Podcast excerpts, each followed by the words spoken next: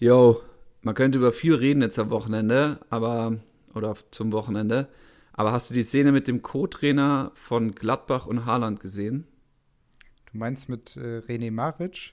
Also die hatten zumindest Spaß zusammen, oder? Die hatten Spaß zusammen.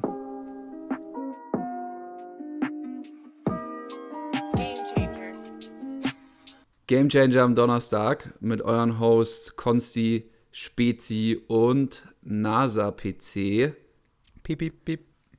Piep, piep, piep, piep, piep, ähm, ja, so ein NASA-PC ist auch der liebe Maric, ähm, der liebe René und ähm, dass alle Zuhörer gleich von Anfang an den Ton unserer Meinung dazu verstehen. Ähm, wir verstehen niemanden,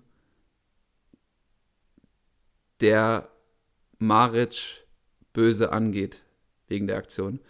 Man kann Empathie aufbringen, Sympathie niemals, meiner Meinung nach, aber Empathie aufbringen für Gladbach-Fans, dass sie stinke sauer sind, dass der Rose weg ist, dass das alles nicht so dolle gelaufen ist, wie man sich das vielleicht hätte vorstellen können. Das ist echt immer doof für, für Fans, sag ich mal, wenn da irgendwie Versprechungen gemacht werden und und und und die Fans sich dann da verraten fühlen. Aber das ist kein Grund, irgendwie einen Menschen so heftig anzugehen wie den lieben René. Das ist ein absoluter Top-Mann. So wie ich ihn kennengelernt habe, ist er einfach ein Fußball, Fußball, Fußball, Fußball. Bei dem gibt es wirklich nur Fußball. Der arbeitet 80 bis 100 Stunden die Woche. Und ich, ich, glaube, ich kann mir nicht vorstellen, dass es einen gibt, der härter arbeitet im, im äh, Profifußball oder im deutschen Profifußball als der Typ. Also der gibt alles und in dem Falle dann auch alles für Gladbach. Und wenn der nach dem Spiel ein bisschen rum äh, da mit einem mit Erling, den er halt kennt von früher und das auf der Kamera landet und die Leute sich dann darüber echauffieren, boah, leck mich am Arsch, sorry. Also da habe ich, überhaupt gar kein Verständnis. Und ähm, der, der, andere Punkt ist auch, wir wollen die ganze Zeit irgendwelche Charakterköpfe oder Leute, die mal irgendwie aus sich, die authentisch sind, die mal aus sich herausgehen. Und dann hacken wir und hauen wir da drauf. Also das, das geht einfach nicht, meiner Meinung nach. Es, ist, es hat mich so, hat mich so traurig gemacht, das irgendwie mitzubekommen und zu sehen. Es tut mir echt leid, dass ich da jetzt am Anfang vom Podcast einmal ausholen musste, aber. Ja. Musste gesagt sein, ja. Ja. musste gesagt sein. Ich gehe davon aus, dass unsere Hörer ähm, da ein viel realistisches Bild drauf haben auf dem modernen Fußball, weil es ist, also solche guten Leute, die werden, die gehen halt auch mit ihren Trainerteams. Also der René, was kann der denn noch dafür? Der geht halt mit dem Rose mit, ist doch klar, das ist ja Teil von dem Team. Also soll der jetzt da bleiben alleine und keiner versteht ihn dann, wenn da irgendein Neuer kommt, weil der spricht halt auch eine ganz spezielle Sprache. Also ähm, wir springen René an die Seite. Genau. und damit zum Spieltag, ne? Und damit, und damit zum Spieltag und zu meinen Guerreros, Sanchos. Äh, ich, boah, ich habe ich habe das Spiel gesehen und Guerrero raus, dann Sancho Auer. Nein, mein ganze, meine ganze Mannschaft, meine ganze Aufholjagd ist im Eimer. Ich bin am Arsch. Ja, wird, wird, wird schwierig, ne? Gerade auch, weil, wenn da, wenn wirklich äh, beide oder einer davon ausfallen sollte, es geht so unfassbar viel über diese linke Seite von Dortmund. Ähm, da muss man halt jetzt wirklich mal gucken, was, was da am Wochenende so passiert gegen die Bayern. Aber das wird, glaube ich, ein Thema für, ja, für, für ganz am Ende. Ne? Ja, für ganz am Ende. Kedira und Kunja auch noch raus. Da können wir dann bei Bielefeld, Bielefeld sage ich schon, ähm, bei der Hertha noch ein bisschen drauf eingehen. Ähm, das wird auch ein hartes Brett. Ähm, springen wir mal direkt ins erste Matchup. Schalke gegen Mainz. Das ist, äh, da könnte man denken, ja, komm, geh mal kurz drüber, nicht viel zu sagen. Gibt es aber viel zu sagen. Kramotz ist neuer Trainer. Gramotz ist kein unbeschriebenes Blatt, der war da, glaube ich, schon mehrmals im Gespräch. Ähm, mhm. Da gab es verschiedene Situationen, er hat dann so einen Satz gedroppt, wie an der, an der Braut musst du dranbleiben, ist eigentlich ganz sympathisch. Der Typ, ähm, 27. Trainer seit 2000, seit dem Jahr 2000, das sagt auch viel, das hat, glaube ich, nur noch Hamburg und Stuttgart übertroffen. Und ähm, ja, also die einzige, das einzige Positive für Schalke, das ich gerade rausziehe, ist, dass Mainz äh, ihre Schwäche vielleicht nicht ausnutzen kann, weil Mainz hat nämlich nur drei Tore nach Standardsituation geschossen. Schalke hat nämlich 16 Tore nach Standardsituation bekommen. Jetzt schon wieder zwei gegen, gegen Stuttgart. Die waren absolut, also ich habe mich gedacht, ey, alle, die schenken uns den Sieg. Der Endo macht da zwei Hütten. der, der, der, der, hätte das nie geglaubt, der Wataru. Ähm, ich hatte den in allen meinen Spitch-Teams drin, habe mich natürlich gefreut wie ein Ass, dass das, das natürlich dann Cherry on the top, wenn dann äh, sowas passiert. Äh, ja, ich gehe von einem ganz interessanten Matchup aus. Ähm, ich könnte mir vorstellen, dass es einen ähm, Schalke-Sieg sogar gibt, aber da müssen mhm. sie halt dann eben die Standards unter Kontrolle haben. Und man sieht auch schon bei Liga Insider, da spielt das äh, Noten schlechteste Team, 4,25 oder 4,25 versus das drittschlechteste Team, 4,15. Und das ist auch nur, weil Mainz in den letzten Spielen ähm, ja, bessere Leistung gezeigt hat als davor. Aber wird spannend. Stöger und Latzer haben, sind beide aufgelaufen. Letztes Wochenende, das wusste ich nicht, dass es die Kombination gibt, aber jetzt weiß man es auch. Und mal abwarten, was da rauskommt. Ja, und es äh, spielen nicht nur äh, von den Noten her so schlechte Teams gegeneinander, sondern das sind auch die Teams, äh, die bei den beiden Managerspielen, Spitch und Kickbase, ähm, wenn man als äh, Mannschaft gegen die spielt, holt man immer die meisten Punkte. Ähm, das finde ich eigentlich ganz interessant. Also klar, bei Schalke äh, haben wir ja schon am Anfang der Saison immer spaßeshalber gesagt, äh, äh, man kann als Gamechanger immer einen gegen Schalke auswählen, einen Spieler, der dann MVP wird, weil das die ersten Spieltage ja wirklich so war. Ähm, aber rein statistisch gesehen äh, sind Mainz und Schalke da auf einem ähnlichen Niveau. Äh, bei Spitch sind die sich sogar noch näher als bei Kickbase, äh, weil bei Kickbase liegen da schon ähm, knapp, also von der Gesamtsumme her nochmal 7000 Punkte zwischen denen. Und bei Spitch sind sie genau auf einer, auf einer Ebene, was die Gesamtpunktzahl angeht, die äh, Gegner gegen sie gemacht haben. Und äh, auch ich habe dann noch mal geschaut, wie das Hinspiel äh, dann punktemäßig aussah. Und da hat Schalke sowie Mainz auch prozentual haben sie besser gepunktet als ihr Gesamtdurchschnitt bei allen anderen Partien, äh, den 23 Spieltagen, die wir bisher hatten. Äh, deswegen könnte ich mir auch vorstellen, und das sagen die Boostwerte auch so aus, unter den äh, Top 5 Boost-Spielern für das Wochenende sind äh, ein Schalker und ein Mainzer, was ja auch nicht so oft vorkommen wird äh, in, de, in, der Lauf, in der weiteren Saison. Ähm, dass von dem Matchup her beide Mannschaften oder ein paar Spieler davon profitieren werden. Ähm, speziell der Boost sagt es aus, äh, Hoppe auf Schalker Seite und der gute Unisivo auf Mainzer Seite, also sogar die Offensivspieler. Und Hoppe auch so die Eins, ne? Hoppe auf der Hoppe Eins. Hoppe auch die Eins, ja. ja. ja also das, 24, 9. Ja, dass das schon dafür sprechen könnte, dass wir hier ähm, vielleicht eine besser, bisschen offensivere Ausrichtung beider Mannschaften sehen werden, weil beide es auch müssen. Beide, beide Mannschaften müssen dieses Spiel gewinnen, da führt kein Weg dran vorbei. Ähm, und ja, ich bin auch sehr gespannt, was wir von Gramozis sehen werden. Ist ein Trainer, der ähm, gerne in so einem 4-4-2 spielt, sehr kompakt, äh, mit engen Abständen zwischen den Linien. Das Spiel dadurch unglaublich schwer gestaltet für den Gegner ähm, auch nicht davor scheut, äh, Spieler mal äh, einzusetzen, die ein bisschen jünger sind. Äh, also kann gut mit, der, mit jungen Spielern arbeiten, was ja beim möglichen Abstieg auch äh, ja, von Vorteil sein wird, weswegen er höchstwahrscheinlich jetzt auch schon ausgewählt wurde.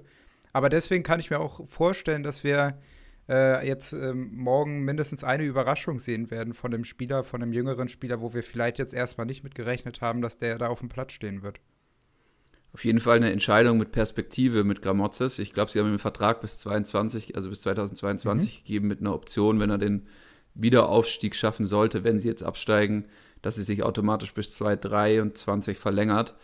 Ähm, kommt, äh, hat Bochumer Jugend, glaube ich, trainiert und dann Darmstadt. In Darmstadt hat, haben sie ihm sein Papier nicht verlängert, also nicht mehr als äh, ein Jahr anbieten wollen, ganz schön dreist irgendwie, und dann den Markus Anfang irgendwie zwei Jahre direkt gegeben, der jetzt dann irgendwie dagegen den Abstieg kämpft. Also Gramotze scheint ein, scheint ein äh, sehr ein, ein, Typ zu sein, der keine Kompromisse eingeht, sondern der ganz oder gar nicht macht. Das ist dann auch wahrscheinlich so ein bisschen der richtige Ton für, für das Schalker Umfeld. Und ähm, ich kann mir sehr gut vorstellen, dass er jetzt auch noch einiges mit der Schalker Mannschaft anfangen wird. Ich habe nämlich keine schle schlechte Mannschaft gesehen gegen Stuttgart. Das ist einfach nur sehr unglücklich gewesen teilweise. Also sehr, also maximal unglücklich. Das, ähm, äh, aber man sieht da, dass dann Harid also Harit ist einfach absurd, der Typ. Keine Ahnung, wo der danach hingeht. Wenn die jetzt wirklich absteigen, dann wird der auf jeden Fall gehen. Der ist auf jeden Fall, da sollten Teams Schlange stehen jetzt hat, weil der, was der da rumtrippelt, ist Wahnsinn. Dann Bentaleb kann ich mir nicht vorstellen, dass er unter Kramotzes anfangen wird. Ähm, Nabil, das war irgendwie, der hat mir gar nicht gefallen, obwohl das auch ein Hammer-Kicker ist, aber das ist irgendwie zu instabil gerade. Deswegen. Elfmeter ähm, werden auch nicht mehr geschossen. Elfmeter werden auch garantiert nicht mehr geschossen. Das war eine Katastrophe. ähm, ja, da muss man. Ich, ich, bin mal jetzt gespannt, mit welcher Startelf er da reingeht. Also, das ist wieder. Ähm, das ist einfach ein, ein, spannendes Ding, sich das jetzt dann morgen anzuschauen.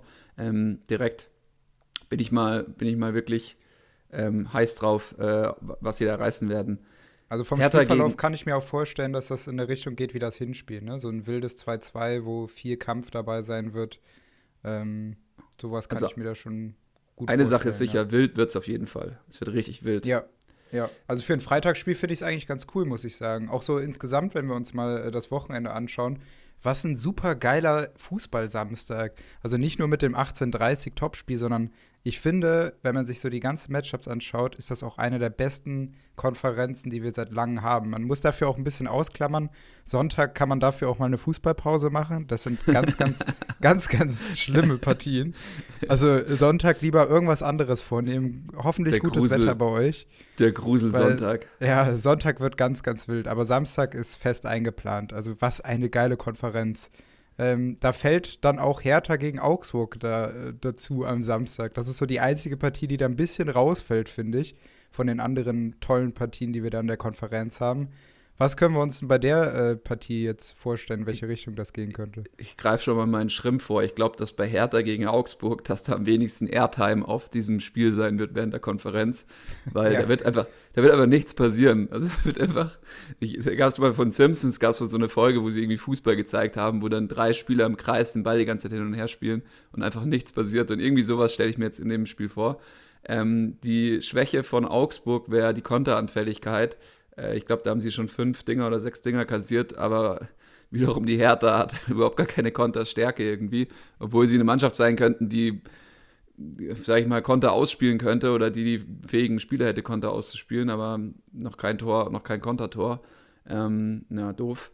Auf der anderen Seite ähm, Augsburg ultra stark ähm, gegen Standards. Ähm, also gleichzeitig sind sie aber auch geteilter Letzter ähm, zusammen mit der Hertha ähm, über äh, äh, für Standardtore. Also, hm. Was passiert da bei dem Spiel? Ja, was passiert da? Gute Frage. Ich glaube schon, dass äh, die Hertha jetzt, die hatten halt auch ein, ein ganz, ganz schwieriges Programm die letzten Wochen. Das darf man nicht vergessen. Die haben sich gar nicht so schlecht präsentiert. Da waren jetzt Bayern, Stuttgart, Leipzig und Wolfsburg. Ähm, dass ich mir schon vorstellen kann, dass man gegen Augsburg jetzt eine deutlich bessere Leistung bringt. Hinspiel ist auch 3-0 für die Hertha ausgegangen. Ähm, natürlich Kunja wird, wird fehlen, das auf jeden Fall. Ich, ich spekuliere auf eine Doppelspitze mit Piontek und Cordoba, was ja natürlich schon eine ganz schön, das ist schon eine ordentliche Hausnummer, finde ich, da vorne, wenn man mit Cordoba und Piontek an, anläuft. Äh, könnte schon äh, ja, ganz gut werden. Also ich hoffe so ein bisschen vom Matchplan her, dass Dada nicht wieder auf so eine Dreierkette gehen wird. Das hat jetzt, das war vielleicht der richtige Matchplan gegen diese größeren Mannschaften, aber jetzt muss man halt auch spielerisch ein bisschen mehr leisten in so einer Partie gegen Augsburg, um äh, da das Spiel dann auch so zu gewinnen. Ähm, deswegen würde ich auf eine Umstellung wieder auf eine Viererkette spekulieren, äh, wodurch dann Mittelstädt auch wieder zurückrutscht. Und ja, am liebsten wäre es mir, aber das ist halt auch immer so meine Präferenz, wie ich dann die Mannschaft aufstellen würde. Ob das dann auch wirklich im Endeffekt so, so umsetzbar ist oder umgesetzt wird, ist immer eine andere Sache. Aber ich würde mir wünschen, dass man halt das, das Zentrum sehr kompakt hält, ähm, dann ohne die Außenbahnspieler agiert und halt mit dieser engen Raute im Mittelfeld mit Darida Toussaint, Guendouzi und Askasiba, dass man äh, die, das spielerische Potenzial bei Guendouzi ausnutzt und den auf die 10 stellt. Mit äh, Darida und Toussaint halt äh, spielerisch auch gute Achter hat und Askasiba vor der Abwehr halt alles abräumen kann. Ähm, und dass man so dann halt ähm, in, die, in die Spitze spielen kann, die Bälle, und sich einfach spielerisch gut löst und Augsburg da ein bisschen unter Druck setzt. Das wäre jetzt so mein Ansatz, wie ich gegen Augsburg spielen würde. Und wenn das nur ansatzweise so in die Richtung geht, dann kann ich mir auch vorstellen, äh, durch diese spielerische Klasse, die irgendwann sich mal zeigen muss bei der Hertha, ähm, dass wir hier am Ende dann auch einen Hertha-Sieg sehen werden. Ja, hm. Ja, schauen wir mal. Also ohne Kedira und Kunja bin ich da ein bisschen skeptisch. Bei den Boosts hast du schon angesprochen. Piontek und Darida sind halt wirklich auch die beiden Boost-Spieler mit 15 Prozent. Auf der anderen Seite hast du Caligiuri und Niederlechner. Würde eher von einem offensiven Spiel ausgehen, gehe ich jetzt ehrlich gesagt nicht von aus. Im nächsten Matchup äh, Bielefeld gegen Union. Ähm, auch bei Bielefeld neuer Trainer. Auch wieder Perspektiventscheidung, Kramer. Ähm, ähm, ja, das ist, äh, Wurde heiß vorhin schon, diskutiert, ne? ja, sehr heiß diskutiert. Ich kann mir vorstellen, dass Bielefelder Fans sauer sind. Oder ich weiß nicht, also ich kann mir das gut vorstellen, dass sie richtig angepisst sind, weil die haben da einfach eine, also, ja, ich weiß nicht, Legende, aber halt, das ist irgendwie das war schon eine Größe so, ähm, der Neuhaus.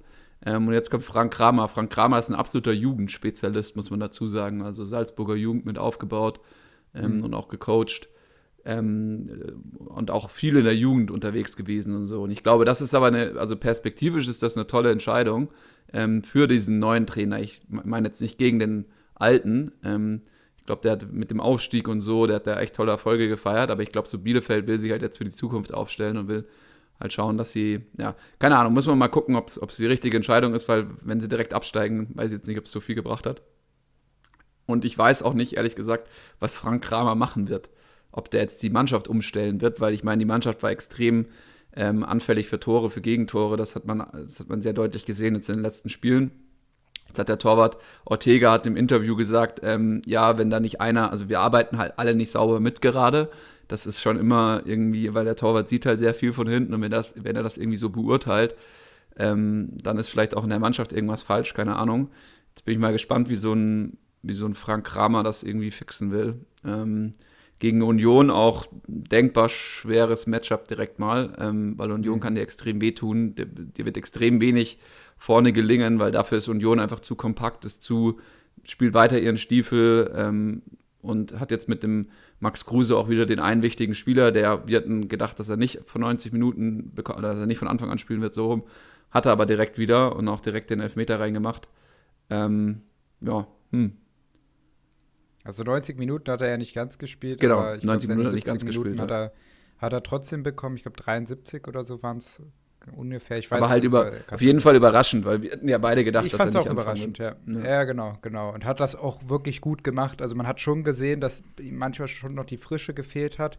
Und das so wie die ersten Partien bei Union waren, äh, wie man den, den Kruse da erlebt hat, das kommt halt jetzt auch wieder zum Vorschein. Einen Kruse braucht man halt in Topform, dann kriegt man auch eine Top-Leistung. Und äh, wenn er auch nur bei 90 Prozent ist, dann merkt man auch das seinem Spiel sofort an ist immer noch ein überragender Kicker und macht Union insgesamt einfach spielerisch besser. Äh, keine Frage, aber ja, man muss schon noch ein bisschen abwarten, bis man da seine 100% bekommt. Weil hätt, gehen wir jetzt mal davon aus, er hätte diesen Elfmeter jetzt äh, da nicht vollkommen reingejagt, äh, geisteskrank, wie der diesen Elfmeter sofort ausgeführt hat. Einfach ganz dicke Eier gehabt. Ähm, aber ja. gehen wir jetzt mal davon aus, er hätte diese Aktion halt nicht gehabt, dann wäre da das halt Da musst du fast Angst um Torwart. Da musst du fast Angst um Torwart haben bei sowas, weißt du? Ja, total wild, ja. ja. Aber sehe ich ähnlich wie du. Also ich kann mir jetzt auch nicht vorstellen, dass ein Frank Kramer da jetzt sofort äh, eine, ganz, eine ganz neue Philosophie reinbringen kann, auch mit der jetzt in der Kürze der Zeit und da äh, ganz, ganz viel ähm, neue Ideen reinbringt, die dann Union irgendwie in Bedrängnis bringen. Union ist, ist so gefestigt, so gut aufgestellt ähm, und hat mir auch, auch gegen Hoffenheim ganz gut gefallen. Gerade die ersten 25 Minuten fand ich sie sehr, sehr gut. Hoffenheim hat dann irgendwann schon äh, so ein bisschen den Schalter umgelegt und haben dann auch dagegen gehalten. Aber so vom Grundlegenden her müsste Union das eigentlich machen. Ähm, Ingwarzen und Kruse haben, haben den größten Boost, sogar im Vergleich auch äh, ja, zur Gesamtheit der Liga sind, ist Kruse auf Platz 2 mit 22% Boost. Also ähm, ja, da, da sollte genau. offensiv schon ein bisschen was für Union gehen, auf jeden Fall. Aber das sehe ich noch ein bisschen skeptisch, ähm, was der, ob ob der NASA-PC da richtig eingestellt ist. Weil eigentlich nimmt Kruse Ingwertsen jetzt so ein bisschen die Aktionen teilweise auch wieder weg. Ähm, beziehungsweise durch die Kruse-Rolle wird die Ingwertsen-Rolle ein bisschen kleiner. Ähm, jetzt müsste man gucken, ob, ob der NASA-PC jetzt genug Gewicht gelegt hat aufs letzte Spiel oder ob es halt auch aufgrund von den anderen Spielen ist, wo einfach Ingwertsen eine, eine wichtige Rolle hatte ohne Kruse. Der hat da so ein Dauerabo, oder? Beim NASA-PC. Der hat, der, der hat das absolute Dauerabo. Der taucht ja irgendwie immer auf. Aber ja. da, na, da, da, weiß ich nicht ganz. Also Kruse, Kruse ist halt auch ein ähm, Spieler, der, der seine Mitspieler besser macht. Und Ingwertsen genau, ist ja, halt ja. jemand, der um Kruse herum spielt und halt dann auch davon profitieren kann, dass zum Beispiel Kruse dann die Vorlage auf Ingwertsen gibt. Deswegen kann ich da die, die Herleitung irgendwo schon verstehen. Ich glaube aber auch, also ich weiß sowieso nicht, wieso Ingwertsen jede Woche aufs Neue davor kommt, weil ich fand Ingwertsen die letzten Wochen jetzt auch nicht so den entscheidenden Spieler, dass, dass er da halt immer wieder aufkommen müsste. Also, das, ja, finde ich schwierig. Das, das, fragen wir dann nochmal beim NASA-PC-Ingenieur äh, nach, äh, warum das immer passiert. Kurz Ja. zur Vollständigkeit halber, auf der Bielefelder Seite sind es Flapp und Klos, die die Boost kassieren, finde ich spannend. Gegen Union würde ich auch schwer in Frage stellen. Ich würde allgemein da ein bisschen aufpassen, ähm, bei Bielefeld-Spielern vielleicht den Pieper ähm, nehmen. Jetzt das andere Problem für Bielefeld ist auch noch die Gelbsperre von Kunze. Ähm, da äh, denke ich mal, wird es dann auf einen Hartl ähm, ankommen, der dann wieder reinrutscht. Ähm, Kunze war so ein bisschen noch die Stabilität da im Mittelfeld oder im, im, auf der 6. Ähm, ja, muss man sich mal anschauen. Wie hast du denn deine Bremer gesehen? Bremen gegen Köln, jetzt das nächste Matchup. Bremen äh, die Frankfurter rausgenommen, mein Lieber. Wir haben ja gar nicht geschrieben darüber. Ich, ich war dann ganz überrascht. Ähm, ich, hab, ich hatte das Spiel gesehen und bin jetzt mal auf deine Meinung gespannt, ähm, was da deine Bremer richtig gemacht haben oder was die Frankfurter eben falsch gemacht haben. Ähm, Bremen hat richtig clever die, den einen, die eine Schwäche an dem Tag der Frankfurter ausgespielt, nämlich die linke Innenverteidigerseite. Dicker war ja gelb gesperrt, kommt jetzt auch wieder zurück. Aber die hat halt in der Partie Hinteregger übernommen. Und Bremen hat konsequent auf diese rechte Seite gespielt. Da ist das Tor von Gebrselassie gefallen. Sargent hat auch den Ball von der rechten Seite reingemacht und auch, es waren ja noch relativ viele Abseitstore auch, die dann noch äh, überprüft wurden und dann aberkannt wurden. Aber es ging so unfassbar viel über diese linke Seite. Dieser Raum zwischen Hinteregger und Kostic war so, so groß und den hat Bremen einfach clever ausgespielt und hat dazu dann die Frankfurter auch noch echt genervt. Das war ja zwischenzeitlich schon, ja, also es war super anstrengend, fand ich zu schauen, weil diese ganzen, dieses ganze Rumgeheule und äh, ja, waren halt viele Emotionen dabei. Äh, nach dem Spiel auch bei der PK wurde da auch noch mal ganz lange drüber geredet und kleine Sticheleien ausgetauscht, die ich irgendwie super unnötig fand. Ähm, von beiden Seiten jetzt. Ähm, ja, war das am Ende irgendwo schon ein verdienter Sieg für die, für die Bremer, muss ich sagen. Also kannst mir da widersprechen, wenn ich da jetzt komplett aus der Bremen-Brille äh, spreche. nee, Aber, nee, passt schon, ähm, lass sie ruhig auf. Steht dir. Okay, okay, alles klar. Ja, jetzt natürlich gegen Köln wird das eine ganz andere Sache. Hm, Ich, ich, ich will mich eigentlich gar nicht an dieses Hinspiel erinnern, aber ich glaube, das war, das haben wir ja auch äh, gemeinsam verfolgt oder dabei geschrieben und äh, war ja eins der schlechtesten Partien, die wir, glaube ich, in der ganzen Saison gesehen haben. Boah, das war so Das war schlecht, ja, Alter. Das, das war ganz, ganz schlimm. Und ich, ich bete einfach darum, dass dieser Sonntag ähm, nicht um 15.30 Uhr schon mit einer solchen Partie anfängt, weil dann, ja, wird der Sonntag halt echt noch schlimmer, wenn man sich danach dann noch Bielefeld gegen Union angucken muss. Aber gut. ähm, ja, ich, also ich hoffe, ich hoffe ein bisschen, dass Bremen mit einer ähnlichen Herangehensweise wie gegen Frankfurt spielen wird. Man hat nämlich ein bisschen seine, seine Formation umgestellt, hat nämlich das Frankfurter Spiel so ein bisschen gespiegelt, indem man mit Schmid und mit äh, Sargent auf den ja, Halbstürmer, was ist das so, ja, Zehnerpositionen gespielt hat. Schmid hat nämlich sonst häufig äh, mit Möwald und Eggestein auf einer Linie gespielt, dass man im 5-3-2 gespielt hat. Jetzt war es ein 5-2-3 so, oder 5-2-2-1, äh, wenn man es so nennen möchte. Ähm, und das hat extrem gut funktioniert. Und ich glaube auch, dass man gegen die, die Kölner mit genau der gleichen Herangehensweise auch punkten wird. Weil das habe ich vor ein paar Wochen schon mal angesprochen, als Frankfurt gegen Köln gespielt hat, dass Giri da enorm auf der Sechserposition alleine gelassen wurde, weil Rex Bitschei ja ein bisschen offensiver orientiert ist. Und wenn man in den, in den Räumen vor, vor, der, vor der Abwehrlinie äh, mit Schmid und mit Sargent agieren kann und da Skiri gar nicht weiß, wie, wo er sich richtig orientieren soll. Das war, das war so ein bisschen der, der ähm, ja, Gamechanger der Frankfurter gegen die Kölner, als sie da 2-0 gewonnen haben. Und wenn Bremen es schafft, genau diese Schwäche auszuspielen, dann kann ich mir vorstellen, dass es äh, in die Bremer Richtung gehen kann. Auf der anderen Seite, was Köln extrem gut gemacht hat, zum Beispiel im Spiel gegen Bielefeld, da haben sie nämlich in diesem 3-4-3 agiert und extrem äh, die Außenbahnen überlagert. Da haben dann Wolf und ähm, Duda über rechts agiert und ähm, Jakobs, also die Dreier, die vordere Dreierreihe ist dann Duda, Dennis, Jakobs und Wolf ist der rechte Außenbahnspieler. Ähm, das könnte ich mir halt auch vorstellen, wenn man das dann schafft, die Kette der Bremer, die Dreierkette auseinanderzuziehen äh, und Friedel und auch ein Velkovic auf die Außenbahn zu ziehen, weil man diesen Zwischenraum zwischen den Schienenspielern und den rechten und linken Innenverteidigern nutzt und ähm, das überlagert und damit viel Tempo anläuft, da hat Bremen so seine Probleme. Das hat Köln gegen Bielefeld enorm gut ausgespielt und Hoffenheim hat das gegen Bremen sehr gut gemacht. Deswegen sind das so die zwei Faktoren, so die, die entscheidenden Momente, wenn man da, wenn man es da schafft, äh, die richtigen Aktionen zu erzeugen. Ähm, das wird das Spiel entscheiden, denke ich. Aber das sind so Kleinigkeiten, die wahrscheinlich das ganze schlechte Spiel, was wir sehen werden, nämlich ein ganz ödes Hin- und Hergeschiebe vom Ball, ein bisschen überschatten wird, dass man so welche Aktionen vielleicht nur ganz, ganz wenig sehen wird. Uiuiui, jetzt habe ich ja einen ganz schönen Wirbelsturm in meinem Kopf, aber ich bin, glaube ich, ähm, ganz gut hinterhergekommen. Jetzt hätte ich noch eine Frage. Du siehst jetzt eher nicht ähm, Füllkrug in der Startelf. Ja, die, die, die Frage habe ich auch schon in unserer Kickbase-Liga gestellt bekommen. Ja, weil ich könnte mir halt auch ganz Was, gut du vorstellen. beantwortest dass, deinen Konkurrenten Fragen oder was?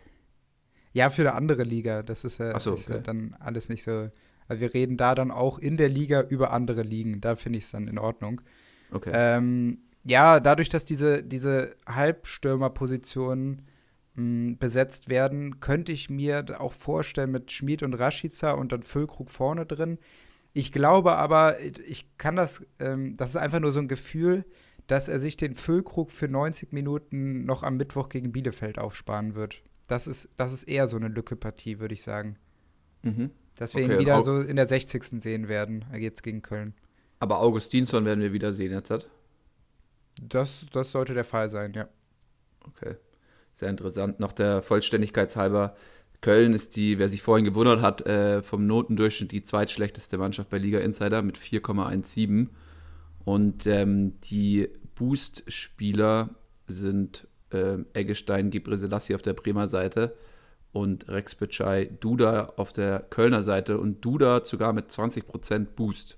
Könnte man sich überlegen, ob das für einen Sinn macht in seinen Aufstellungen. Auch Rex Bitschei zum Beispiel, ein ganz interessanter Spitch-Spieler. Nächstes Matchup, Hoffenheim gegen Wolfsburg. Bei Wolfsburg will ich einmal ganz kurz eine Lanze brechen für Lacroix. Ich glaube, das ist die, also ich glaube es nicht nur, ich bin mir relativ sicher nach dem DFB-Pokalspiel gestern, das ist die Zukunft von Wolfsburg in der Innenverteidigung. Ich habe lange, da, leider hat jetzt Pongracic eben Virusinfekt ähm, plus nochmal Corona, also den Coronavirus plus den Epstein-Barr-Virus da irgendwie gehabt, also ganz unglücklich. Der muss erstmal langsam wieder aufgebaut werden. Ähm, deswegen, ich hatte auch bei Pongracic letzte Saison schon gedacht, das ist jetzt irgendwie die Zukunft. Ähm, aber Lacroix ist für mich die Zukunft. Und das hat sich so ein bisschen rauskristallisiert schon, dass er besser ist, als man, oder schon nicht besser, sondern weiter ist, als man vielleicht denkt für sein Alter. Aber gestern im Spiel gegen Leipzig hat sich das nochmal für mich deutlich gezeigt. Svenno hatte auch mal im Chat gesagt, da achtet mal auf den Lacroix, der ist noch besser, als wir dachten und so, weil wir immer schon uns auf den Heiß geredet haben. Aber der hat so eine Gabe, das ist Antizipation, also das, was ein, was ein Hummels auch hat. Nur der Lac- Lacroix hat nochmal für mich bessere Anlagen als ein Hummels. Also manchmal bei Hummels merkt man, dass er manchmal so ein bisschen hüftsteif ist oder so, obwohl das er auch, also ich will überhaupt gar nicht mal Hummels großartig kritisieren. Ich weiß immer nur in so manchen 1-1-Situationen, das war mal mit Casano bei der EM, was auch immer.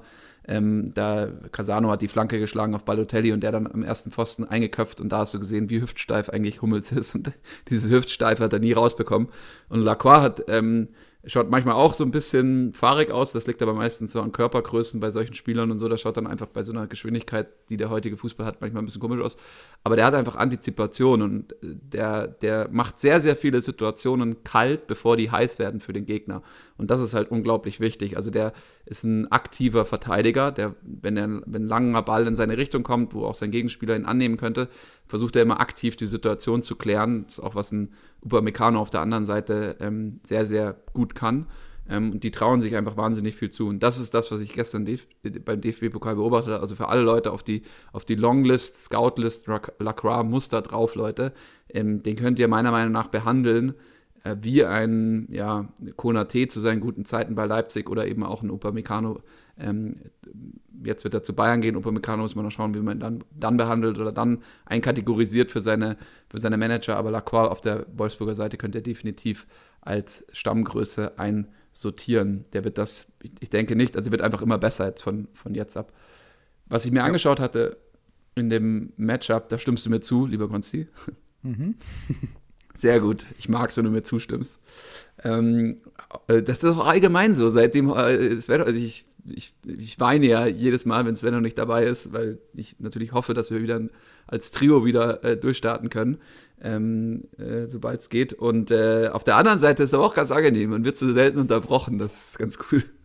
Kann man, kann man so, es hat Vor- und Nachteile, wie, wie, wie alles all, im Leben. Ne? Wie alles im Leben, wie alles im Leben. Hoffenheim gegen Wolfsburg war für mich interessant, weil die, ähm, ja, die Stärke von Hoffenheim, wenn man so sagen will, nämlich das ist, dass sie in Open Play, also in offenen Spielsituationen, Tore erzielen können, nämlich ich glaube 23 Stück diese Saison. Ähm, das ist wiederum die Stärke von Wolfsburg, diese Open Play-Situation nicht zuzulassen, beziehungsweise die kalt zu machen, nämlich die sind Platz 1 mit 10 zugelassenen Toren durch offene Spielsituationen. Und ähm, ja, das ist dann so die Frage, wie, wie kommt äh, Hoffenheim zu ihren ähm, ja, Toren jetzt in, in, in diesem Spiel, wenn überhaupt. Ich meine, das Hinspiel, interessanterweise, Expected Goals ist 2,64 auf Hoffenheimer Seite und 2,65 auf Wolfsburger Seite, waren 2-1 für Wolfsburg, aber sehr ausgeglichen bei Expected Goals und sehr hohe Expected Goals Werte. Also dafür, dass sie, dass Wolfsburg zumindest defensiv sehr stark ist. Ja, da muss man aber auch dazu sagen, dass äh, Wolfsburg in der Phase, in der Hinrunde, das ist jetzt schwer mit der jetzigen Phase zu vergleichen, weil Wolfsburg sich einfach so gut präsentiert die letzten Wochen. Haben ja jetzt das gegen Leipzig das erste Mal wieder seit sieben Pflichtspielen ein Gegentor kassiert, diese zwei Gegentore. Ich kann mir aber nicht vorstellen, dass das in der Liga ähm, jetzt groß abreißen wird. Also man wird jetzt weiterhin hinten unfassbar stabil stehen. Leipzig war jetzt einfach eine, ein ganz anderes Kaliber als die letzten Wochen. Hertha, Bielefeld, Augsburg, Schalke, da waren ja, also Schalke dann im Pokal. Ähm, und auch gegen Gladbach hat man ja dann das 0-0 gehalten. Das wird für Hoffenheim sehr, sehr schwierig. Gerade auch, weil Wolfsburg lässt halt so wenig zu. Und deswegen würde ich auch bei diesen, bei diesen Partien, wo man gegen Wolfsburg spielt oder gegen Leipzig, das sind die zwei Teams, wo man ähm, in der Gesamtheit gesehen einfach am wenigsten Punkte holt. Ähm, egal ob jetzt bei Kickbase oder bei Spitch, da holt man einfach sehr, sehr wenig. Auf der ja, anderen Seite muss man. Wahrscheinlich auch, ja. aber man kann auch sagen, bei Comunio wahrscheinlich auch. Also da sind wir jetzt. Bei Comunio wahrscheinlich auch, ja. Da habe ich halt nicht durchanalysiert. Nicht zu, ja, ja. aber würde ich jetzt auch mal vermuten, das liegt einfach an dieser defensiven Stabilität und man kriegt halt in den Managerspielen, wird eine offensive Aktion, ein Tor einfach immer ein bisschen höher gewertet. Das ist einfach so. Die Spieler, die einen Hattrick am Wochenende schießen, die haben am Wochenende auch die meisten Punkte. Das ist einfach so und das wird sich auch wahrscheinlich nicht ändern. Aber dadurch profitieren natürlich immer diese Defensivmannschaften, dass sie den ähm, Teams, wenn, wenn sie gegeneinander oder wenn man gegen diese defensiven Teams spielt, dann halt immer ein bisschen Schwierigkeiten hat, äh, Punkte zu erzielen. Und das wird auch diesmal der Fall sein. Dazu jetzt ganz konkret auf Spitch bezogen, ähm, nochmal, weil die, weil ich ja auch immer die Lückefüller die letzten Wochen präsentiert habe, ähm, wo ganz oft Gerhard und Otavio genannt wurden. Äh, Spitch hat ihre Marktwerte angepasst. Äh, die beiden liegen jetzt um die 5 Millionen, also nicht mehr bei Gerhard mit seinen 0,8 Millionen und Otavio mit seinen 2, irgendwas, äh, wo man eigentlich jedes Wochenende sagen konnte, ja, äh, damit kann man gut seine Lücken füllen. Hm, das sieht jetzt ein bisschen anders aus, weil äh, die sind jetzt beide ein bisschen gestiegen und dazu muss man sagen, dass äh, speziell jetzt auf Spitch bezogen, auch wenn die Wolfsburger eine sehr, sehr gute Saison spielen, aber äh, auf Spitch-Punkte bezogen ist man gar nicht so gut dabei. Also, ähm, wenn man sich die Gesamtpunktzahlen der ähm, Mannschaften anschaut, ist ähm, Wolfsburg da gar nicht so weit oben angesiedelt. Klar, die Bayern, Dortmund sammeln in diesen Managerspielen einfach die meisten Punkte. Aber ähm, dafür, dass Wolfsburg so hoch oder so weit oben in der Tabelle steht, ähm, spiegelt das äh, die, die Gesamtpunktzahl äh, der Managerspiele gar nicht so doll wider. Da sind sie nämlich auch hinter Stuttgart, hinter Frankfurt. Ähm, also würde ich dann jetzt von solchen Spielern dann auch eher ja, abraten, muss ich sagen. Gerade so ein Gerhard, der ähm, ja die letzten Wochen äh, das zwar immer ordentlich gemacht hat, aber einfach seine Punkte nicht gesammelt hat. Und jetzt mit knapp 5 Millionen ist er dann auch ein bisschen zu teuer dafür geworden. Also ich würde dir komplett zustimmen jetzt gerade auch. Auch ich lasse jetzt mal die Boost absichtlich raus ähm, oder wir lassen mal die Boost absichtlich raus. Wir würden eher abraten, äh, Spieler zu nehmen aus der Partie. Freiburg gegen Leipzig ähm, würde ich auch generell ist schwierig, ist wirklich schwierig, ähm, da ein klares äh, ein klares Matchup zu sehen. Ähm, man kann so ein bisschen in die Vergangenheit mal gucken, auch wenn du gerade auch super erklärt hast, wie zum Beispiel auch manchmal die Hinrunde und die Rückrunde schon zwei komplett unterschiedliche Ausgangssituationen für ein Matchups bieten können und man gar nicht sagen kann, dass die, das Hinspiel von Wolfsburg gegen Hoffenheim in dem Falle irgendwie jetzt eine Aussage für das Rückspiel treffen kann. Ähm, ähnlich ist es bei Leipzig gegen Freiburg, meiner Meinung nach. Ähm, Freiburg ist gerade auf dem Hoch, aber sie spielen eigentlich gar nicht so viel besser. Also sie sind halt ergebnistechnisch auf einem Hoch. Ähm, und Leipzig muss man sagen, dass ich, obwohl sie äh, gerade erfolgreich Fußball spielen, jetzt auch im DFB-Pokal gestern gegen Wolfsburg gewonnen haben, ist es nicht, also haben sie trotzdem ihre Anfälligkeiten. Ähm, und ich weiß nicht, ob sie Freiburg nutzen kann oder nicht. Ich habe in dem, für das Matchup habe ich eher ein Trainer-Matchup für mich ausgemacht, also dass die beiden Coaches da gegeneinander taktieren und dass das halt sehr, sehr wichtig und entscheidend wird. Ähm, was sehr interessant ist, wenn man sich das anschaut, am Anfang hat Nagelsmann in den drei Spielen, ähm, die er gegen Streich gespielt hat, hat er in dem ersten Spiel, ähm, hat er sogar, das hat er sogar verloren, das zweite war unentschieden und das dritte hat er gewonnen.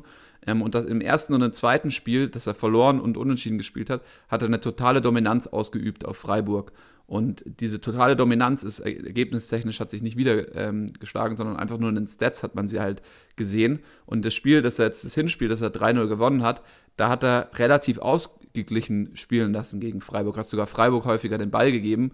Und ähm, also der Ballbesitz ist fast 50-50 ähm, gewesen und hat das Matchup dann wiederum 3-0 gewonnen. Und da könnte ich mir auch wieder vorstellen, dass das so ein bisschen ähm, die Marschroute sein wird, jetzt auch fürs Wochenende, um ähm, Freiburg wieder zu besiegen, beziehungsweise ihn einfach äh, auch teilweise zu versuchen, das Spiel in die Hand zu geben, uns dann ähm, ja, geschickt wie, wiederum ähm, in den Umschaltsituationen ähm, so zu gestalten, dass sie vielleicht, und ich könnte mir vorstellen, dass ein, ein Sörlot anfangen wird, der hat jetzt im Pokal nicht angefangen, der hat ein Kluivert angefangen, Sörlot kommt jetzt über die Außen, also der spielt jetzt über die Flügel, einmal links, einmal rechts, und der spielt unglaublich gutes Kombinationsspiel zusammen mit Paulsen, das ist auch das zweite ja. Tor gewesen. Ja das, waren, also das war wirklich ein Weltklasse-Tor, muss man so sagen, von beiden Spielern. Und das für so große Spieler, die dann so sauber miteinander ein Passspiel aufziehen können, das ist schon wirklich interessant. Und sowas ist natürlich auch gegen Freiburg gefragt, weil du musst halt diese Ketten hinten zerspielen. Und ja, vielleicht ist das the way to go jetzt am Wochenende. Ja, du, du sagst es. Also ähm, bei Freiburg, ähm, das war ja genau das, was wir letzte Woche angesprochen haben gegen Leverkusen.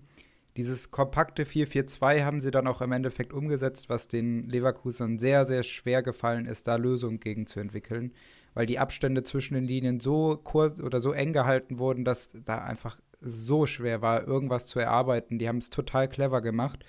Ähm, und das könnte ich mir halt jetzt auch vorstellen, dass man das wieder gegen Leipzig macht, dass man auch wieder in diesem 4-4-2 spielt, äh, die Räume sehr, sehr eng hält.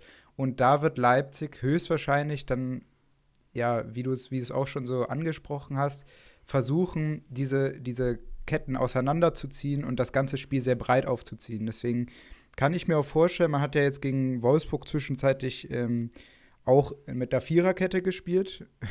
auch wenn das bei, ja, das hat mich zwischenzeitlich ein bisschen aufgeregt gestern bei dem äh, DFB-Pokalspiel, weil der Kommentator die taktische Auslegung von Leipzig komplett falsch gedeutet hat ähm, und da stur dabei geblieben ist, dass die doch in der Dreierkette agieren würden, obwohl das ganz klar ersichtlich war, dass sie da in der Viererkette gespielt haben. Aber gut, das ist ein anderes Thema. Ähm, glaube ich aber, dass es sinnvoll ist, gegen diese Freiburger Mannschaft dann äh, mit einer Dreierkette zu spielen, das Spiel sehr, sehr in die, in die Breite zu ziehen. Und mit Zerlot, da hast du nämlich genau schon diesen Faktor angesprochen. Der hat mir schon bei seiner Einwechslung gegen Gladbach sehr, sehr gut gefallen ähm, auf den Außenbahnen, wo man ja erstmal denkt, okay, so ein großer Spieler, der ja auch manchmal so nicht ganz so agil da ähm, scheint, aber das sehr, sehr gut macht und sich auch körperlich da halt seine Vorteile erarbeitet durch, ja, einfach generell seine Körperlichkeit ist ja einfach so sein Pluspunkt oder seine Stärke. Und könnte ich mir auch vorstellen, dass das ein Faktor ist und dass er auch äh, anfangen könnte äh, auf dem Flügel, um da dann ein bisschen Gas zu geben. Und ein Spieler, es schlägt sich halt leider nicht so in den, in den Punkten nieder äh, bei den Fantasy-Managern. Aber schaut mal, was der Tyler Adams die letzten Wochen macht.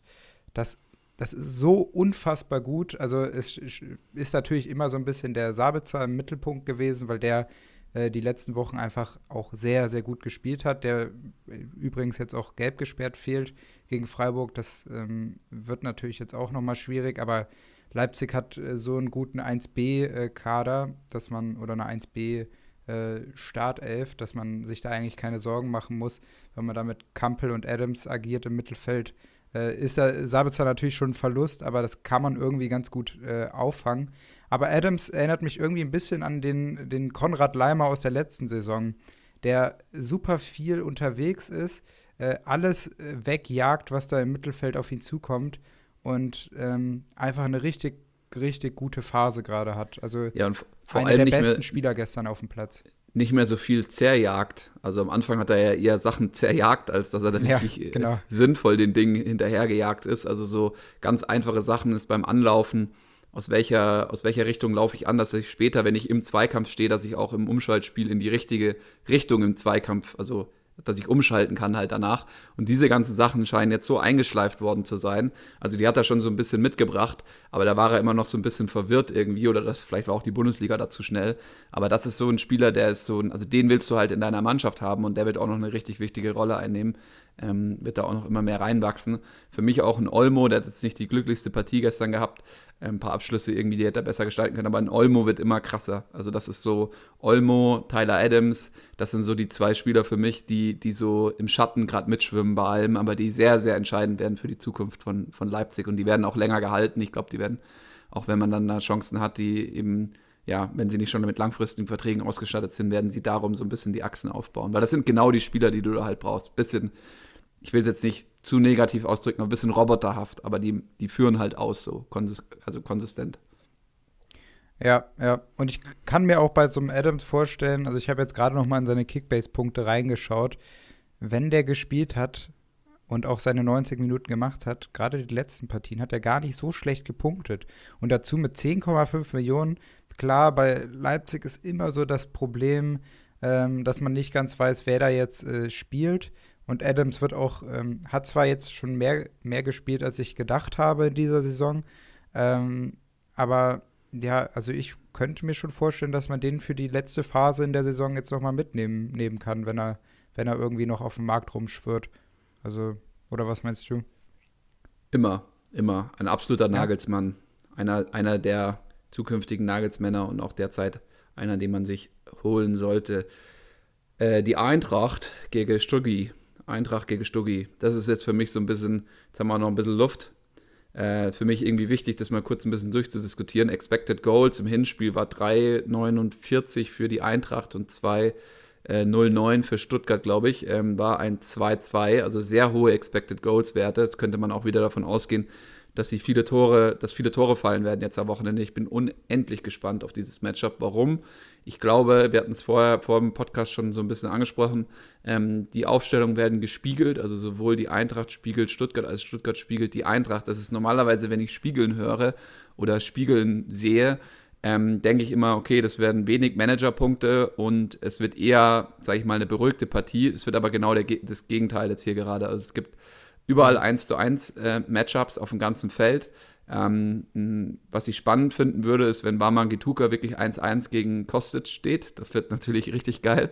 Ähm, obwohl ich eher glaube, dass sie natürlich mit den Schienenspielern versuchen, das, was du vorhin bei Bremen angesprochen hattest, ähm, dass die der Raum zwischen ähm, äh, Innen, also zwischen den, der Dreierkette von der Innenverteidigung und dem Schienenspieler versucht wird zu nutzen. Sowohl Frankfurt versucht den bei Stuttgart zu nutzen, als auch Stuttgart versucht den bei Frankfurt zu nutzen.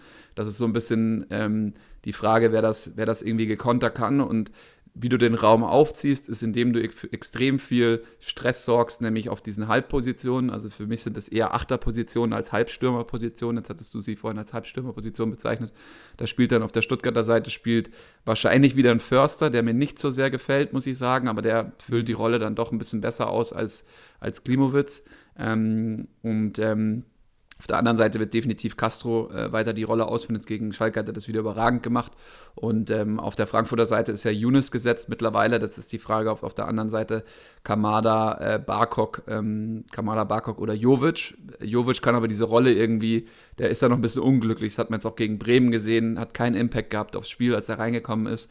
Und ähm, jetzt bin ich mal gespannt, wie du das so siehst, weil ich finde, das, was du vorhin ausgedrückt hast bei Bremen gegen Köln, wo du dir eher nicht vorstellen kannst, dass das irgendwie sonderlich bespielt wird und so und nicht aktiv bespielt wird. In diesem Matchup wird, glaube ich, genau dieses dieser Raum wird sehr, sehr penetriert und wird sehr, sehr aggressiv bespielt, weil ähm, vielleicht hat Frankfurt ein bisschen mehr zu verlieren gerade als Stuttgart. Stuttgart hat nicht viel zu verlieren, absolute Mittelfeldsituation gerade nach oben, nach unten. Nach unten brennt nichts mehr an, nach oben wenig Chance. Ähm, ich könnte mir vorstellen, dass es da volle Kapelle gibt jetzt. Halt. Ja, die Sache ist, ich glaube, dass es beiden Mannschaften halt auch bewusst, dass sie diese Räume, dass das dass die zu bespielen sind und dass beide halt dann auch darauf achten werden, diese Räume zu schließen. Ich glaube nämlich auch, der, ich finde, es ist nicht der Umkehrschluss, dass man jetzt sagt, Bremen hat diese Räume gegen Frankfurt bespielt. Ähm, deswegen wird auch Stuttgart diese, diese Räume da bekommen, weil ich finde, es ist schon ein großer Unterschied, ähm, ob da jetzt ein, ein Dicker wieder zurückkommt oder ein Hinteregger auf der linken Seite spielt. Das, das hat das Spiel schon sehr, sehr stark beeinflusst, dass ein Dicker da gefehlt hat. Der kehrt jetzt wieder zurück und damit, glaube ich, kannst du diese Räume auch besser schließen, weil du genau diesen Spieler da auf der, auf der Bahn hast, der genau weiß, wie er da agieren muss. Hinteregger war sich manchmal nicht ganz bewusst, soll ich diesen Schritt jetzt noch nach vorne machen? Soll ich mich, mich lieber fallen lassen? Der, der, der war einfach so in so einem luftleeren Raum. Die haben ja zwischenzeitlich auch versucht, dann in so einer Viererkette zu agieren, was mit einem Dicker auf dem linken Verteidiger viel, viel besser möglich ist. Ähm, deswegen kann ich mir vorstellen, dass dieser Faktor gar nicht so relevant sein wird, weil beide diese Schwäche schließen wollen in ihrem eigenen Spiel. Ähm, und dass da dann eher andere Dinge entscheidend sein werden. Aber dass da generell viele Chancen ähm, und auch viele Tore fallen werden, das kann ich mir auch vorstellen, auf jeden Fall.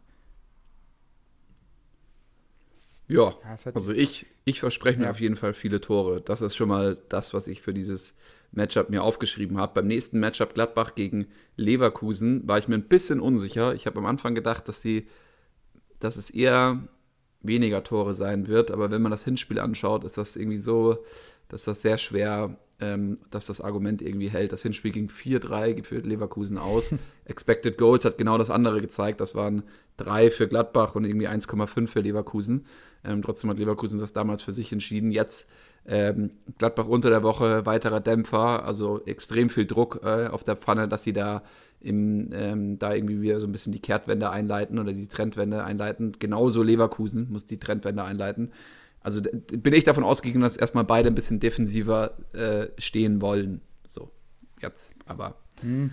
Nee, aber beide müssen dieses Spiel halt gewinnen. Also ein Bosch und auch ein Rose sind halt jetzt extrem gefordert. Die müssen beide dieses Spiel gewinnen. Das, das steht außer Frage. Also äh, Bosch hat sich die letzten Wochen wirklich äh, viele Eigentore geschossen. Ähm, und auch ein Rose durch diese Rotation, die ja jetzt immer im Fokus steht, wo ich sagen muss, oh, das jetzt so als, als Faktor dazu sehen, äh, ja, irgendwann musst du ja rotieren, gerade bei den vielen Spielen. Äh, und ihm das irgendwie vorzuwerfen, ah, finde ich schwierig. Hm, ich glaube aber, dass es, äh, dass, äh, es schon ein sehr, sehr interessantes Spiel sein wird, auch mit, mit offensiven Aktionen. Ähm, mein, mein Tipp ist ein 2-2, weil, weil, ich glaube, beide werden auf Sieg spielen, aber am Ende wird das Ergebnis keinem helfen. Nämlich ein Unentschieden ist dann so, man denkt sich so, ja, okay, ähm, cooles Spiel, aber so helfen tut das jetzt keinem so richtig. Und genau das ist so mein Gefühl bei dem Spiel, dass es so ein sehr umkämpftes Spiel sein wird und dass man ähm, ja im Endeffekt dann halt nicht so wirklich was mit dem Ergebnis anfangen kann. Eine Position, die ich mir äh, beim Freiburg-Leverkusen-Spiel ganz genau angeschaut habe, weil ich äh, schleppe jetzt schon ein paar Wochen den guten Patrick Schick mit mir rum in meinem Kickbase-Team. same, same, same, Und äh, war natürlich wieder hoch erfreut, als ich am Wochenende äh, den, äh, gute, die gute Nase äh, Alario da im Sturm gesehen habe. Der Panther. Hab mir, aber dann vor, hab mir aber dann vorgenommen, du guckst dir jetzt mal ganz genau diesen Alario an. Du, du guckst jetzt 90 Minuten dir nur diesen Typen an und willst verstehen, was der da macht, wie der spielt und was, wieso Bosch auf die Idee kommt, den da einzusetzen.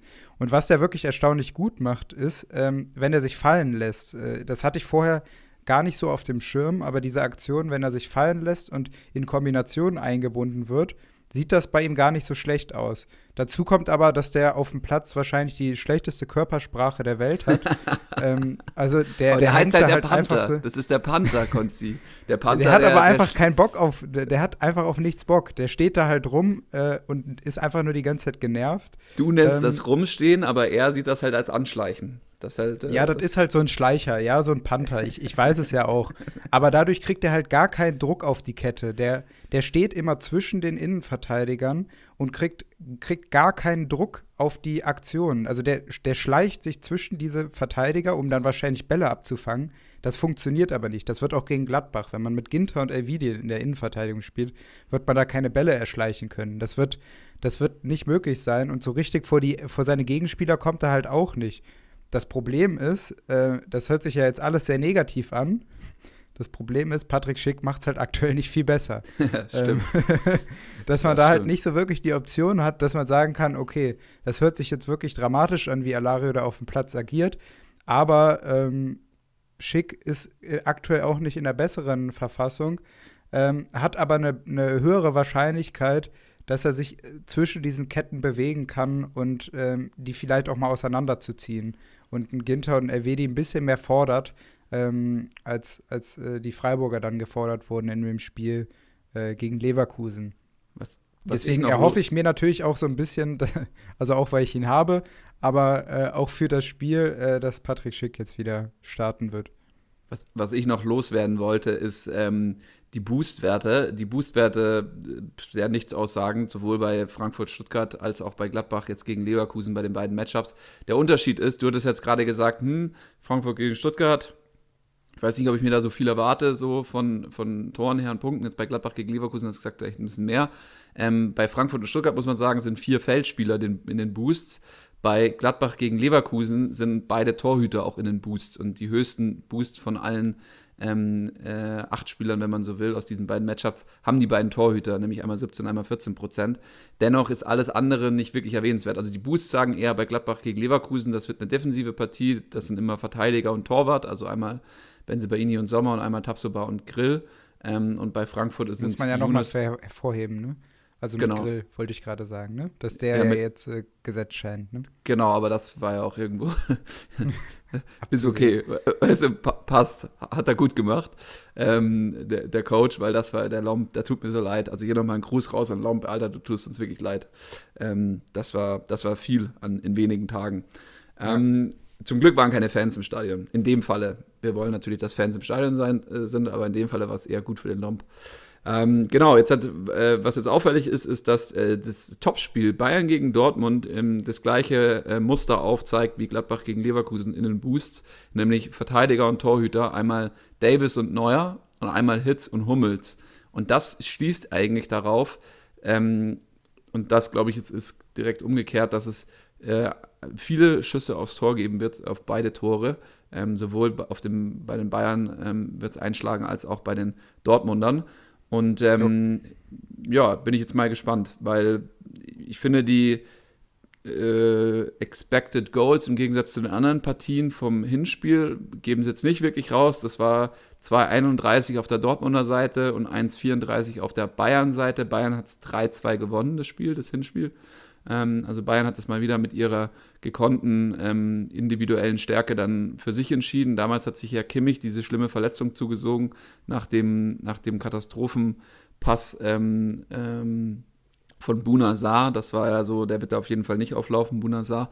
Ähm, das, wird er, das wird er nicht nochmal machen, der Hansi äh, diesen Fehler. Und was ich mir auf der Dortmunder Seite so ein bisschen angeschaut hatte, wie sich das jetzt so entwickelt hatte, äh, man sieht ja jetzt erfolgreichere Resultate, einmal 3-0 gegen Bielefeld, einmal 4-0 gegen Schalke, das ist dann auch Schalke und Bielefeld.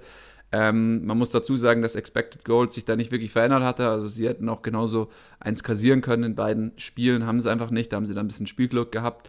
Und ähm, ja, also also man sieht so, die Siege sind auch dadurch zustande gekommen, dass die andere Mannschaft eben nicht so glücklich gespielt hat, wie davor manche Teams glücklich gegen Dortmund gespielt haben und ähm, die Abschlussstärke bei Dortmund zurück ist. Ähm, deswegen bin ich ein bisschen heiß auf, die, auf das Matchup, weil sowohl Bayern ähm, gerade einen guten Stiefel spielt so, ähm, jetzt einfach mal Köln weggeschossen, Lazio weggeschossen, ähm, aber auch Dortmund ähm, wieder in der Spur ist, jetzt im DFB-Pokal Gladbach besiegt hat und ähm, jetzt treffen sie aufeinander. Also sie treffen zu einem ähm, eher, äh, also wo beide so im Aufwärtstrend äh, sind, wenn man das so sagen will. Muss man natürlich vorsichtig behandeln bei zwei guten Mannschaften. Aber das könnte schon ordentlich knallen jetzt hat, ähm, zum, zum Topspiel. Ja, äh, ein bisschen schade für die Dortmunder, weil äh, hätte man so vor drei Wochen gegen die Bayern gespielt, hätte man, ähm, oder so zwei Wochen, hätte man, glaube ich, eine ne realistischere Chance gehabt, weil jetzt gerade auch mit der Rückkehr von Müller, Gnabry ist jetzt auch wieder fit, kommen halt genau die Spieler jetzt wieder, die, die in den letzten Wochen gefehlt haben, wo man schon gesehen hat, dass die, dass die Bank der Bayern einfach nicht die Qualität hat, so welche Spieler dann zu ersetzen äh, wo, wir, wo ich eben von Leipzig geredet habe, da ist es zum Beispiel sehr ausgeglichen. Da hat man vielleicht von der 1A-Mannschaft ist Bayern da deutlich stärker aufgestellt. Aber da sind einfach die Bankspieler dann nicht so stark. Und bei Leipzig hat man eine gute 1A-Mannschaft und auch die 1B-Mannschaft ist äh, fast gleichwertig. Das haben die Bayern halt nicht. Und ähm, ja, deswegen sehe ich schon kleine oder mehr Vorteile für die Bayern jetzt dadurch, dass gerade auch Müller ist so unfassbar wichtig für dieses Spiel, äh, ist auch gegen Köln reingekommen und hat sofort wieder einen Ball aufgelegt. Das ist einfach so krank, dieser Typ, ähm, wie, wie der einfach sofort wieder einen Impact auf das Spiel hat.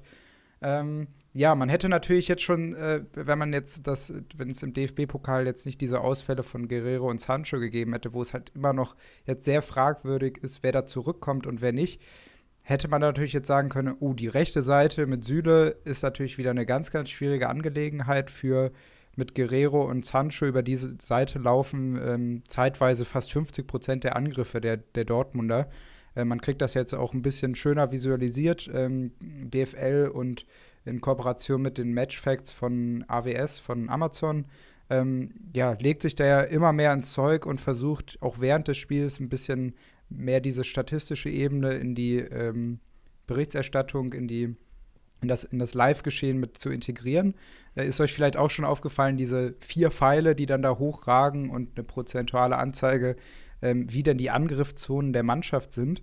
Das sind nämlich die, äh, also das sind die vier Zonen im letzten Drittel des, des Spielfeldes, wird gemessen. Und jedes Mal, wenn, wenn eine der Zonen über ein Dribbling oder ein Pass erreicht wird, zählt der Algorithmus, Algorithmus, Algorithmus das halt als Angriff. Und ähm, das ist halt auf Dortmunder Seite, diese linke Seite mit Sancho und Guerrero, der nachrückt, ähm, bespielen die so unfassbar gut. Und da ist natürlich jetzt die Frage, wird ein Guerrero wieder fit? Ein Sancho, glaube ich, ist realistischer ähm, dass er wieder fit wird. Bei Guerrero sah das ja wirklich nicht gut aus. Er ist auch sehr früh schon ausgewechselt worden. Muss man abwarten. Also sollte es dazu kommen, dass beide fit werden und spielen, glaube ich schon, dass das ein Faktor werden kann. Und auch so, wenn Sancho dabei ist, wird Süle da seine Probleme haben. Ähm, glaube ich aber im Endeffekt, dass, dass die Bayern das schon machen werden. Ähm, einfach äh, dieser Faktor Müller und auch Kimmich, das sind die zwei Mentalitätsspiele, die da entscheidend sein werden. Und Lewandowski darf man natürlich auch nicht außen vor lassen. Äh, bei den Flügelspielern glaube ich übrigens, dass wir ähm, Gnabry und Coman von Anfang an sehen werden. Sané hat das die letzten Wochen sehr gut gemacht. Kann mir aber vorstellen, dass Gnabry reinrutscht, weil bei Sané ja immer mal wieder ähm, ja, in Frage gestellt wird, wie denn seine defensive Mitarbeit ist. Und da könnte ich mir vorstellen, dass ein Flick die sicherere Option wählt und mit Gnabry und Coman auflaufen wird. Was meinst du? Ja, das ist spannend, vor allem gegen die Dortmunder ähm, diese Frage zu beantworten. Mm, man sieht dann wirklich erst, also, also als Prognose würde ich sagen Gnabry, weil du schon meiner Meinung nach richtig gesagt hast, dass Sané immer so ein bisschen in der Diskussion ist, ob er dann nach hinten mitarbeitet. Auch Sané muss man immer vorsichtig mit sein, mit Überstrapazierung etc. von seinem Körper. Ich weiß gar nicht genau, was da irgendwie ist, aber ich habe da äh, immer wieder gelesen, dass er irgendwie, dass der irgendwie auch immer wieder in den Medizintests so ganz fraglich ist und so. Ähm, und ähm, naja, äh, muss man mal gucken, weil auf der anderen Seite sieht man jetzt bei Guerrero, wenn du halt, Terzic hat ihn leider zu lang spielen lassen. Ich habe mich schon immer ein bisschen gefragt, auch ich habe ihn ja in meiner Mannschaft, ich habe ihn ja super gerne gesehen, dass er immer 90 Minuten macht. Ich habe das immer so ein bisschen so, pff, oh shit, hoffentlich ist der nicht überspielt und jetzt ist sofort wieder Muskelprobleme gewesen. Das ist halt bei ihm immer so sein Ding, ne? Mhm. Und ähm, ohne Guerrero, ohne Sancho wird schon schwierig gegen die Bayern auf jeden Fall. Ähm, muss man mal abwarten. Also, um deine Frage zu beantworten, ich sehe auch eher Gnabry in der Startelf als Sané. Aber hey, ist es für mich, ist für mich 50-50, ist für mich ein Coinflip so. Ähm, muss man also, um wirklich Sicherheit zu haben, einfach abwarten. Ähm, ja. Ansonsten, äh, was denkst du, was es wird? Bayern-Sieg oder Dortmund-Sieg? Oder unentschieden? Ja, hatte ich ja gerade schon so ein bisschen gesagt. Also die Bayern, die werden Du bist für die Bayern. Ähm, ich, ich, bin glaub, für die Bayern, aber ich glaube, die Bayern werden gewinnen. Die Bayern werden gewinnen. Ich glaube an die Dortmunder sogar. Also, also ich glaube an ein, an ein, ein Spiel mit vielen Toren. Ähm, ich glaube an ein sehr emotionales Spiel. Und ich glaube, ich könnte mir vorstellen, dass die Dortmunder holen. Durch ganz viel emotionale Emotionalität, wenn man das so sagen kann. Okay, ich bin gespannt. Hauen wir die, hauen wir die Shrimps auf den Grill und ich würde gerne äh, in der Section mit einer Frage von einem unter der voraussichtlichen Ausstellung von den Dortmundern hat Christian Wörns eine Frage gestellt, die ich sehr interessant fand. Er hat äh, ähm, sowohl Orban als auch Guerrero, beide haben sich ja verletzt ähm, jetzt im DFB-Pokal, beziehungsweise bei Guerrero weiß man nicht, ob es länger ist, bei Orban weiß man nicht, ob es ein Bruch ist. Und er hat jetzt die Chance, und das finde ich eine ganz interessante Konstellation, das ist mal eine gute Frage, wo man in beide Richtungen argumentieren kann. Er hat Kruse und er könnte Kruse gegen ähm, Amiri und Silos tauschen. Also er könnte sowohl Amiri als auch Silas bekommen, wenn er Kruse dafür eintauscht. Und ob er das jetzt äh, unter, den, unter dem Licht der beiden Ausfälle Orban und Guerrero machen soll, dass er einfach zwei Spieler hat, anstatt einen Spieler. Und da ist ein Spieler, Amiri hat eine super Hinrunde gespielt und jetzt in der Rückrunde ähm, eher weniger. Und ich finde, das ist mal interessant zu diskutieren. Wie würdest du da, zu was würdest du da tendieren? Also er kann jetzt Amiri und Silas oder Kruse behalten. Nee, also er würde Kruse hergeben und würde Amiri und Silas dafür bekommen. Ja, ja, genau. Also entweder die zwei oder Kruse. Genau. Okay. Ähm, würde ich sagen, äh, würde ich mit Amiri und Silas gehen. Bei Silas ist einmal die Gefahr natürlich, dass er jetzt ein Spiel noch mal rausrotieren wird, ähm, weil da wurde ja auch schon gesagt, dass er da mal eine Pause gebrauchen könnte in den nächsten Wochen. Bei Amiri bin ich mir aber jetzt relativ sicher, dass wir in den nächsten Wochen äh, mehr von dem sehen werden. Gerade auch äh, Würz ist ja, ja positiv auf Corona getestet worden. Hat für mich dann jetzt eigentlich den, den Mittelfeldplatz sicher, neben Demirbay und Aranguiz. Mm, und Silas ist auch die nächsten Wochen äh, immer für ein Tor gut, auch wenn die Gegner dafür von den Stuttgartern ein bisschen schwerer werden. Man hatte, ähm, man hat die nächsten Wochen schon ein, ein ordentliches Programm. Ähm, jetzt ja auch am Wochenende gegen Frankfurt ist ja auch nicht, jetzt kein einfacher Gegner. Ähm, und Kruse muss mir erstmal noch, noch beweisen, äh, dass er jetzt in den nächsten Wochen zu 100 Prozent kommen kann. Und da alles auf einen Spieler zu setzen, der nicht ganz fit ist, ist mir ein bisschen zu heikel. Gerade weil man jetzt in einer Situation in der Saison ist, wo man äh, Spieler braucht, die einem jetzt weiterbringen, die einem jetzt Punkte bringen und nicht erst in drei, vier Spieltagen ähm, weil wir sind langsam in der Phase, wo man sich sowas nicht mehr erlauben kann. Jetzt muss man Punkte sammeln und kann nicht darauf spekulieren, äh, in Zukunft irgendwann Punkte zu äh, kriegen durch einen Spieler. Deswegen würde ich dann eher auf die aktuellen Spieler gehen, die mir jetzt auch Punkte bringen. Jo, ich würde das auch so unterschreiben. Also wenn ich gerade die Chance hätte, Kruse gegen Silas und Amiri einzutauschen, auch wenn noch ein bisschen Geld fließen muss, dass ich den Deal hinbekomme, würde ich das auf jeden Fall eingehen weil, ähm, wie Konsti gerade schon ausgeführt hat, Amiri durch den Wirtsausfall erstmal kurzfristig auch auf jeden Fall gesetzt. Auch ich hätte ihn auch mittelfristig eher wieder in der Mannschaft gesehen. Da war ja auch ähm, äh, Krankheitsthematiken etc. bei Amiri der Fall, dass er da eher weniger gespielt hat.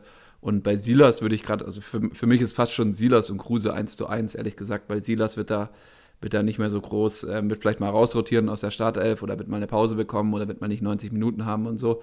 Ähm, aber der wird immer, immer wichtiger ähm, für die Stuttgarter und immer mehr der Gamechanger auf der Stuttgarter Seite. Und jetzt, und jetzt wird es richtig ironisch am Wochenende. Kruse fühlt sich richtig provoziert und jagt einfach zwei Dinger in den Knick und äh, noch eine Vorlage und wird MVP und zahlt es uns so richtig heim. Ja, ich sag's dir. Drückt uns mal richtig den Mittelfinger ins Gesicht. Ja, ja. Naja. Ja, äh, zum, zum, zum Abschluss noch kurz, äh, weil das ja auch, äh, ja, beim letzten Mal, ähm, ja, war noch die Bitte, doch kurz die Top 5 der Boost-Spieler aufzuzählen. Wir haben diese Woche Hoppe, Kruse, Duda, Unisivo und Ingwatzen unter den Top 5. Also, äh, ja, von den Vereinen her, tabellarisch gesehen, eher unten angeordnet. Und ähm, ja, ich würde gerne noch einen, einen Glückwunsch ausrichten, nämlich Richtung dem äh, Zello, der uns auf Instagram geschrieben hat. Äh, wer uns da auch folgen möchte, ist einmal in der Beschreibung von, vom Podcast, aber sonst auch Game Changer Donnerstag einfach bei Instagram suchen. Da könnt ihr gerne mit uns in Kontakt treten und äh, wir versuchen da auch auf die Nachrichten so schnell wie möglich zu antworten. Der ist nämlich am Wochenende bei Spitch beim 30-Euro-Spielfeld auf Platz 4 gelandet. Äh, Yes. Kennt Switch auch erst seit dieser Saison und ist durch uns da darauf aufmerksam geworden. Und ähm, ja, hat da erstmal gut abgeräumt, würde ich sagen. Also Glückwunsch. Sauber. Cello. Ja, coole Junge. Sache. Lass fliegen, Alter. Ja. Ähm, auch noch mein, mein Torschütze fürs Wochenende, Unisivo, ähm, mein Schrimp, den ich noch ra- dazu schmeiß. Können mir vorstellen, dass es bei dem klingelt. War immer nah dran, der Junge. Oder ist immer nah dran. Ich habe mehrere Postentreffer von ihm im Kopf. Ich glaube, der wird eins machen.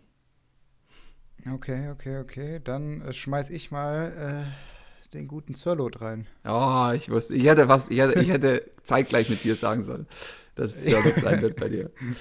Alles Ja, klar, Klassiker, Leute, Klassiker. an alle Hörer da draußen, hoffentlich habt ihr einen unglaublich erfolgreichen Spieltag und werdet richtig happy sein am Sonntagabend. Und schaut euch diesen Samstag an. Ganz wichtig. Konferenz. Geile Sache. Ciao, ciao.